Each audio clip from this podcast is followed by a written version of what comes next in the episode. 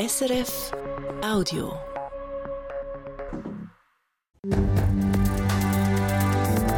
SRF 1, jetzt mit dem Regionaljournal. Das sind die Mittagsinformationen vom Regionaljournal Zentralschweiz mit Lea Schüppach. Der Verband der Luzerner Polizei schlägt Alarm und fordert mehr Lohn.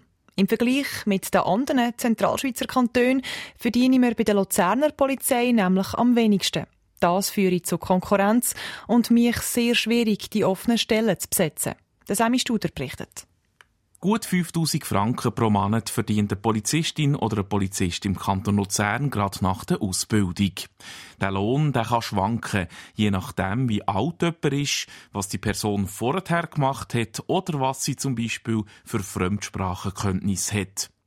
Der Lohn sei deutlich zu tief, sagte Janik Klemann, der Präsident vom Verband Luzerner Polizei. Wir können feststellen, dass im äh, interkantonalen Vergleich zwischen den Kantonen von der Zentralschweiz einfach äh, Diskrepanz vor allem bei den Anfangslöhnen äh, von den Polizistinnen und Polizisten vorhanden ist. Also da kann man wirklich sagen, dass Polizistinnen und Polizisten im Kanton Luzern äh, zu Beginn von ihrer Karriere deutlich weniger verdienen. Darum fordern wir da, dass es äh, der Lohn angehoben wird weil sonst Luzern einfach einen deutlichen Wettbewerbsnachteil hat. Gerade jetzt, wo es wegen zu wenig Personal um der kantonalen Chor ein richtiges Ringen um Polizistinnen und Polizisten geht. Darum ist es wichtig, dass der Kanton Luzern als Arbeitgeber attraktiv und konkurrenzfähig bleibe. Das aber nicht nur beim Lohn, sondern auch bei den Spesen und Vergütungen. Also auch da haben wir feststellen, dass zum Beispiel bei Nachtzulagen Handlungsbedarf besteht. Aber auch ähm, ja, geht es letztendlich darum, ähm, sich anzupassen an die heutigen Gegebenheiten.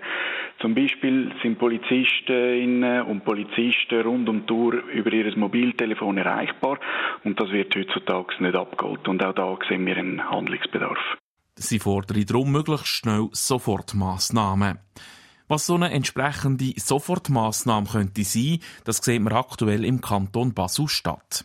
Da hat die Regierung letzte Woche mitteilt, sie wollen einen Nachtragskredit für das Jahr ins Parlament bringen. Mit diesen 2,8 Millionen Franken sollen gerade die jungen Polizistinnen und Polizisten 400 Franken pro Monat mehr bekommen. Das Ganze vorerst befristet auf drei Jahre. Die sogenannte Arbeitsmarktzulage soll helfen, um die offenen Stellen zu besetzen. In welcher Art dass im Kanton Luzern etwas passiere, das seien sie offen, sagt der Präsident vom Verband Luzerner Polizei, der Janik Klemann. Letztendlich geht es darum, dass man muss Massnahmen ergreifen muss, äh, um konkurrenzfähig zu bleiben im interkantonalen Vergleich, so dass man auch, äh, dass man eine Überbelastung jetzt bei der Luzerner Polizei weiterhin kann, äh, minimieren in Zukunft. Weil wenn nichts passiert, gehen sie davon aus, dass sich der Personalmangel bei der Luzerner Polizei verschärfe. Und das führe wieder zu einer Mehrbelastung vom sowieso schon überlasteten Polizeikorps. Zwei Kirchengemeinden im Kanton Obwalden haben jahrelang zu viel Geld bekommen.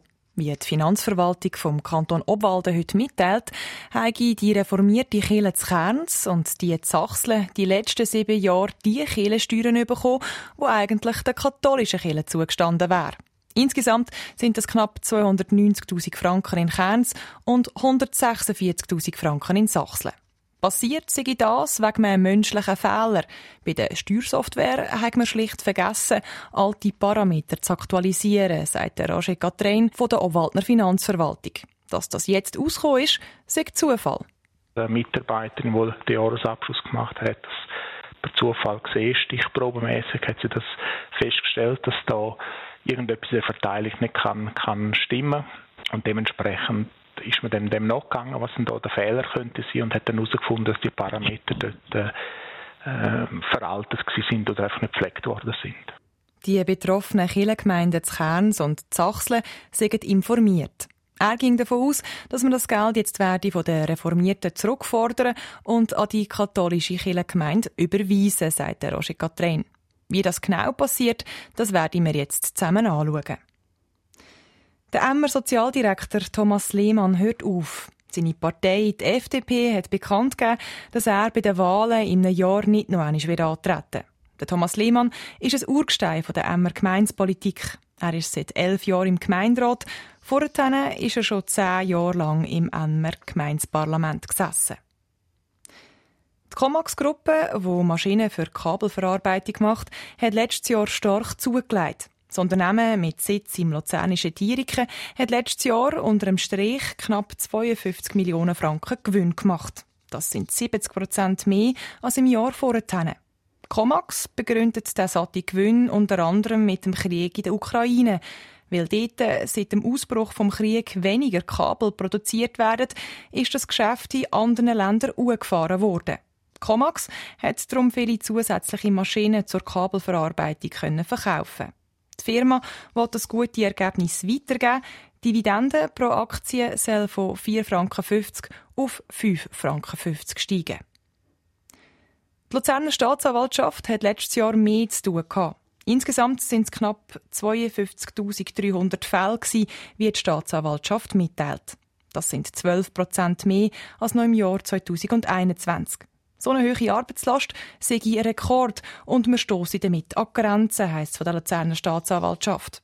Besonders viel zu tun gäbe die schwere Kriminalität, also organisiertes Verbrechen, wie etwa Drogenhandel. Kriminelle Organisationen sind immer häufiger auch in der Schweiz tätig. Und um die zu bekämpfen, müsse auch der Kanton Luzern mitschaffen. Es brauche darum nicht nur bei der Polizei, sondern auch bei der Staatsanwaltschaft mehr Personal. So viel für einen Moment. Das nächste Regionaljournal Zentralschweiz hören Sie dann am Morgen um halb sechs wieder hier auf Radio SRF 1. Das war ein Podcast von SRF.